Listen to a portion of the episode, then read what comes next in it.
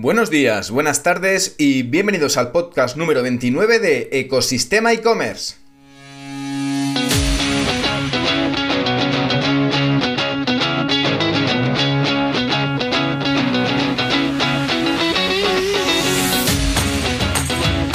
El podcast, donde tendrás a tu disposición todo lo relacionado con el mundo e-commerce, herramientas, trucos, noticias, emprendimiento y muchísimo más para crear tu tienda online o hacer crecer la que ya tienes. Soy Javier López, consultor de e-commerce y director de ecosistemaecommerce.com, la plataforma donde podrás encontrar todo lo que necesitas sobre el apasionante mundo del comercio electrónico para desarrollar tu tienda online. Y antes de empezar con el episodio donde vamos a hacer un repaso sobre todo lo que se está cociendo en el sector del comercio electrónico, vamos con la frase elegida para hoy. Lo único peor que comenzar algo y fallar es no comenzarlo en absoluto, dicha por Seth Godin, escritor. Y lo peor de todo es que las cosas se queden en el cajón. Yo por mi lado le he dado muchísimas vueltas al tema de montar un podcast, como el que ahora estás escuchando. Siempre me imaginaba cómo iba a ser, el tono, los contenidos, la periodicidad, pero al final nunca podía lanzarlo por el tema del tiempo, de la familia o de momentos de pico en el trabajo. Al final las cosas hay que hacerlas, hay que probarlas, hay que testarlas, hay que empezar a hacer cosas y lo más importante, terminarlas para que tengan forma y saber si son buenas o malas ideas a la hora de ponerlas en práctica. La verdad que no sé cuánto tiempo va a durar este podcast, pero espero que muchos años, pero sí hoy tenemos un tiempo limitado para las noticias de la semana en e-commerce. Sin más tiempo que perder, comenzamos. Así que hoy empezamos con las noticias del día que ha habido esta semana y las más importantes en el mundo del e-commerce. ¿Qué está pasando? ¿Qué está moviéndose? Qué se está comprando, qué está pasando con Amazon. Vamos a hacer un repaso de los temas más importantes y más punteros en el mundo del e-commerce. Y antes de empezar con temas de e-commerce, vamos a hablar sobre una noticia que ha salido eh, vista en el observatorio de iBox y ha sido vista en Europa Press, que es que el consumo de podcast en España se duplica en un año y un 42,5% de los usuarios los escucha a diario. Y esta noticia es muy buena, sobre todo para un servidor que hace podcast como el que estás escuchando. Y este, este, este observatorio iBox es, pertenece, por supuesto, a la compañía iBox, que es una compañía que lleva mm, muchísimos años en el mercado, en el mundo podcast, es el referente de los podcasts en habla hispana y cuenta en su catálogo con 380.000 podcasts en castellano y más de 1,3 millones en otros 50 idiomas. Pero vamos, que lo que nos interesa es que el consumo de podcast va aumentando según pasa eh, los meses y sobre todo este año ha pegado un subidón importante y es que eh, ahora se escuchan 9,5 horas de escucha por semana frente a las 19 horas al mes que se registraban en 2021 y esto lo hace pues más de un 40% de los oyentes. Eh, se ha realizado una encuesta a casi 3.000 usuarios y eh, el número de episodios que se reproducen por, por, por estos usuarios se mantiene en 4,7 episodios a la semana. Y esto que hemos dicho antes, que el 42% lo hace diariamente y más o menos un 28% lo hace al menos una vez por semana, con lo cual el consumo de podcast va increciendo.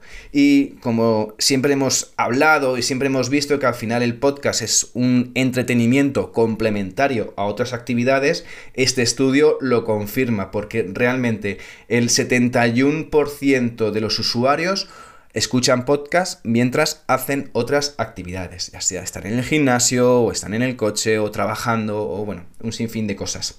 ¿Y eh, cuáles son los podcasts más escuchados en, España? Pues son Días extraños, eh, Nadie sabe nada, La Cronta Crónica, Cuarto Milenio, El Partidazo de Cope o La Voz de César Vidal. Estos son los, los podcasts top que eh, en habla hispana eh, se reproducen en iBox, para que tengamos una referencia de los programas más escuchados. Y pasamos de los podcasts y nos vamos a hablar sobre quién, sobre Amazon, que ha habido una noticia que ha sido vista en Marketing for E-Commerce y es que Amazon corta su relación con los vendors europeos. Atención con esta noticia y va a empezar a trabajar directamente con las marcas. Esto es una noticia que ha sido, ha sido publicada y informada eh, por la CNBC y según el gigante del e-commerce, según Amazon, es una forma para recortar costes. ¿Y cuándo se va a llevar esta nueva política con los vendors? ¿Cuándo se va a producir? A partir del 16 de abril. Es decir, que al final los distribuidores que venden productos de otras marcas van a poder continuar vendiendo productos en Amazon, pero ahora como comerciantes externos o sellers. Es decir, oye, que esto al final cambia la política de muchos e-commerce y de muchos distribuidores de productos dentro del gigante, dentro de, la, del marketplace de, Amazon. Así que ojo a visor con todo esto que está moviéndose y que Amazon ya está empezando a mandar newsletter y, boletines y emails a, todos esos eh, vendors eh, y sellers afectados. ¿de acuerdo? Así que eh, tengamos en cuenta esto y si eres uno afectados, pues eh, por favor cuéntanos tu opinión si quieres a través del canal de, Ecosistema e-commerce, a través del correo de contacto. Eh, no nos vamos de Amazon porque pasamos del cambio de política por la parte de vendors a otra noticia en el que dice que ahora mismo Amazon está probando en carretera sus primeros coches autónomos. Ha pasado el streaming, al e-commerce y ahora está utilizando robotaxis. Esta noticia ha sido vista en Motor Pasión. Y estos eh, coches autónomos, estos robotaxis eléctricos, eh, han sido desarrollados por Zox y ya están haciéndose las primeras pruebas en vía pública en California, en Estados Unidos. ¿Con quién? Pues con lo que tienen más a mano, con empleados de la compañía, eh, lo están utilizando como, prueba de, de pasajeros para ver cómo funcionan estos vehículos. Estos vehículos eh, no tienen ni volante ni pedales y pueden transportar hasta cuatro pasajeros en dos filas de asientos enfrentados entre sí. No olvidemos que al final Amazon había comprado esta empresa Zox por 1.200 millones de dólares en junio de 2020 y de momento no teníamos, no teníamos mucha información, solo que eh, estos mm, coches eléctricos, estos coches autónomos, eh, que no tenían mandos, podían circular marcha atrás y podían alcanzar velocidades bastante altas. Así que veremos qué sucede con este, esta vertiente, que este, esta, esta vertical de negocio que está trabajando Amazon para ver si realmente la utiliza o ya sea para transportar pasajeros o ya sea para enviar productos a, a los usuarios. Otra noticia que ha sido vista en Puro Marketing rápidamente es que aumenta de forma masiva el uso de cupones de descuento entre los consumidores. Y esta noticia, eh, a través de un comparador de precios que es idealo.es, en que le ha realizado una encuesta a todos sus usuarios en el que explica que el 67% de las familias españolas utilizan tarjetas de ahorro y cupones de descuento al hacer compras diarias. Entonces hay que tener en cuenta que al final el tema de los cupones, el tema de, de los incentivos de descuentos a través de, de estos cupones, de, estos, de estas páginas que te ofrecen cupones sobre determinadas marcas o sobre determinadas tiendas online, eh, sigue teniendo un gran auge entre los consumidores. Y pasamos de lo que está pasando con el tema de Amazon y con el tema de la compra de cupones a un par de noticias de, sobre adquisiciones que ha pasado eh, esta semana y que han salido las dos a la vez.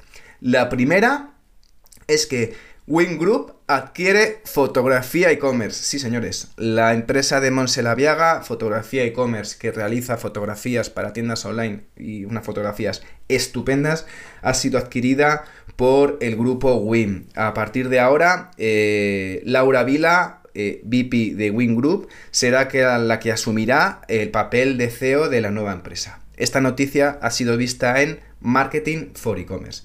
Y Monse Laviaga, que seguirá dentro del grupo de Wing Group como directora de innovación. La verdad que para Monse Laviaga, pues eh, dijo que esta, esta, es una oportunidad súper buena e increíble para, para, ella y para toda su empresa y están muy, pues, muy emocionados de formar parte de, esta, de, este, de este grupo.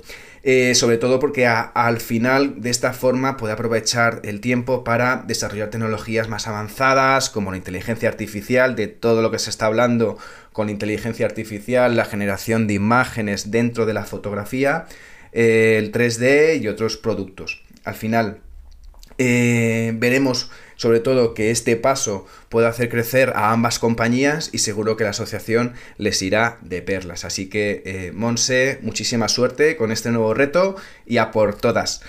Y nos vamos de una adquisición, nos vamos a otra. Es que el gigante británico Bunz adquiere Grupo R Keralto, una empresa clásica tienda online conocida, con muchísimos años de historia, más de 100 años de vendiendo productos, y ahora ha sido vendida al grupo británico Bunzel. el, grupo, británico Bunzel eh, tiene una facturación actualmente de 11.000 millones de euros y cuenta una presencia en más de 30 países. Y, y, tiene 492 centros de distribución con 19.000 personas en la plantilla.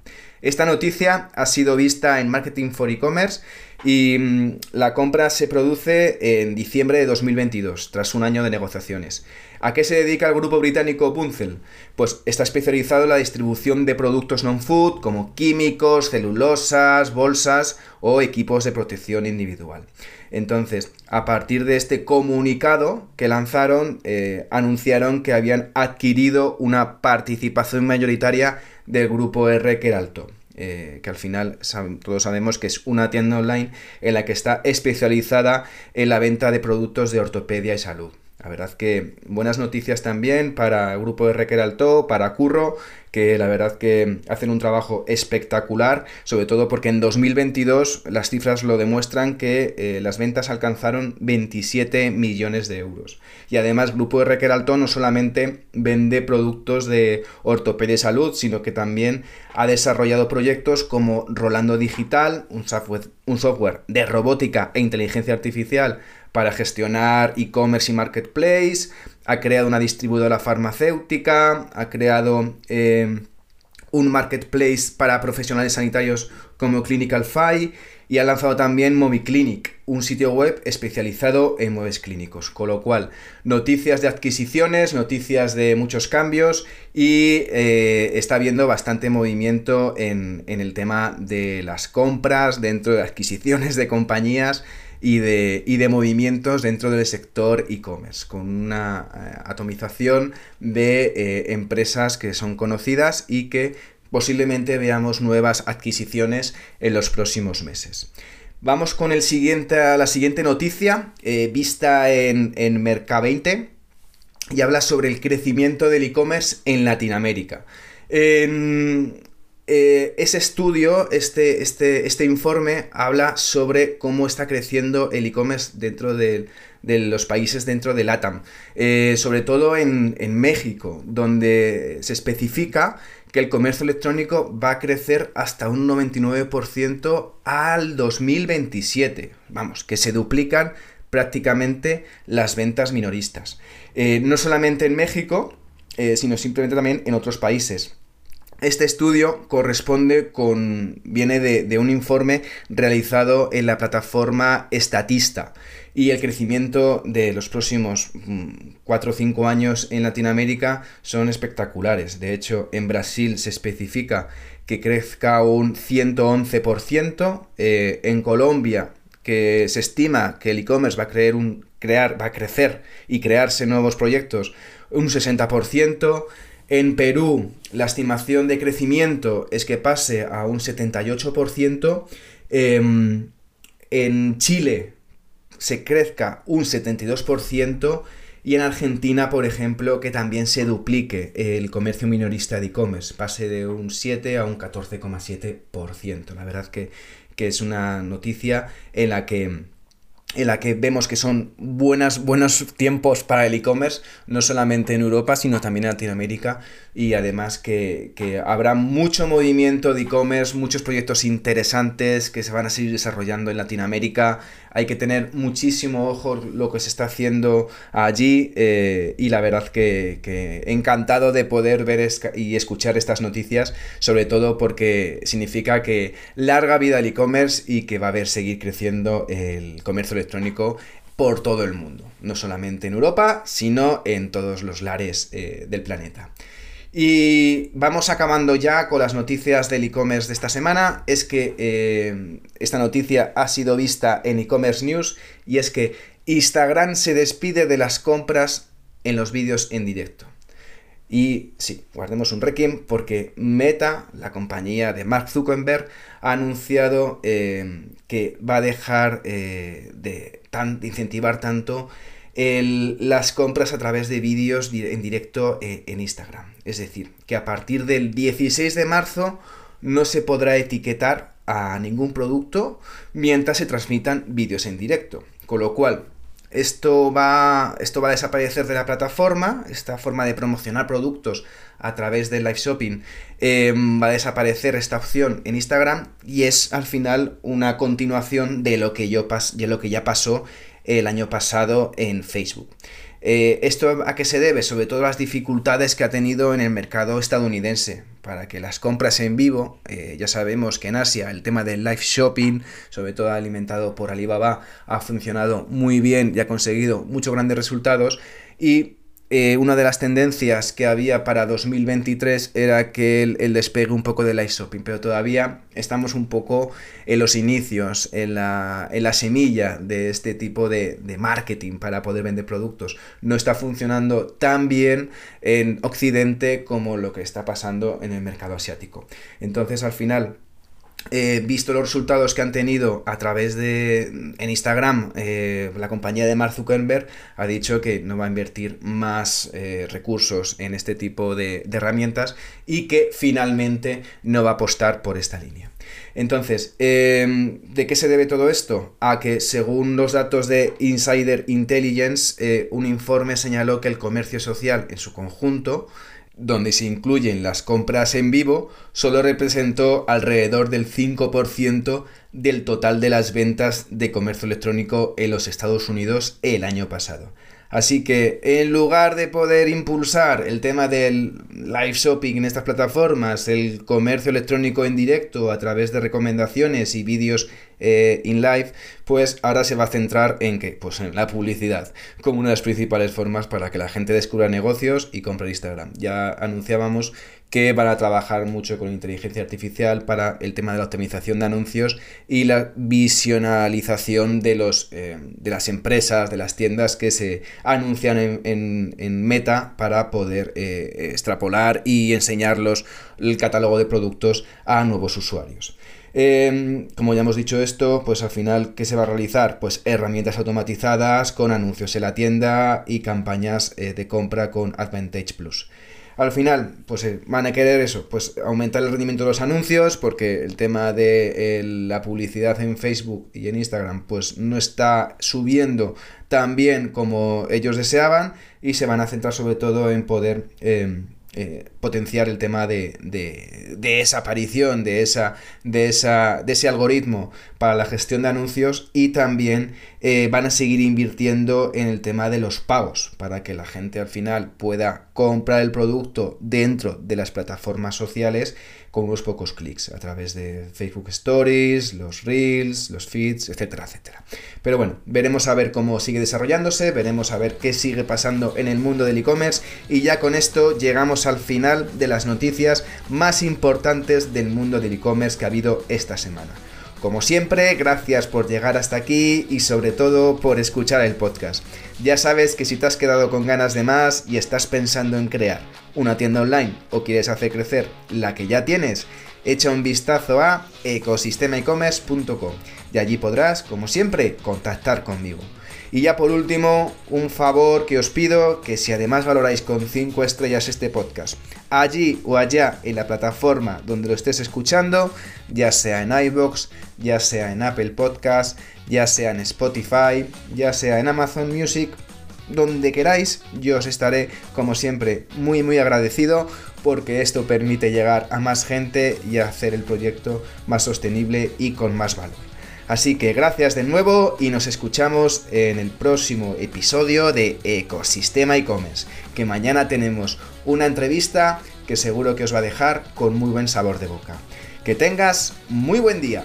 Adiós.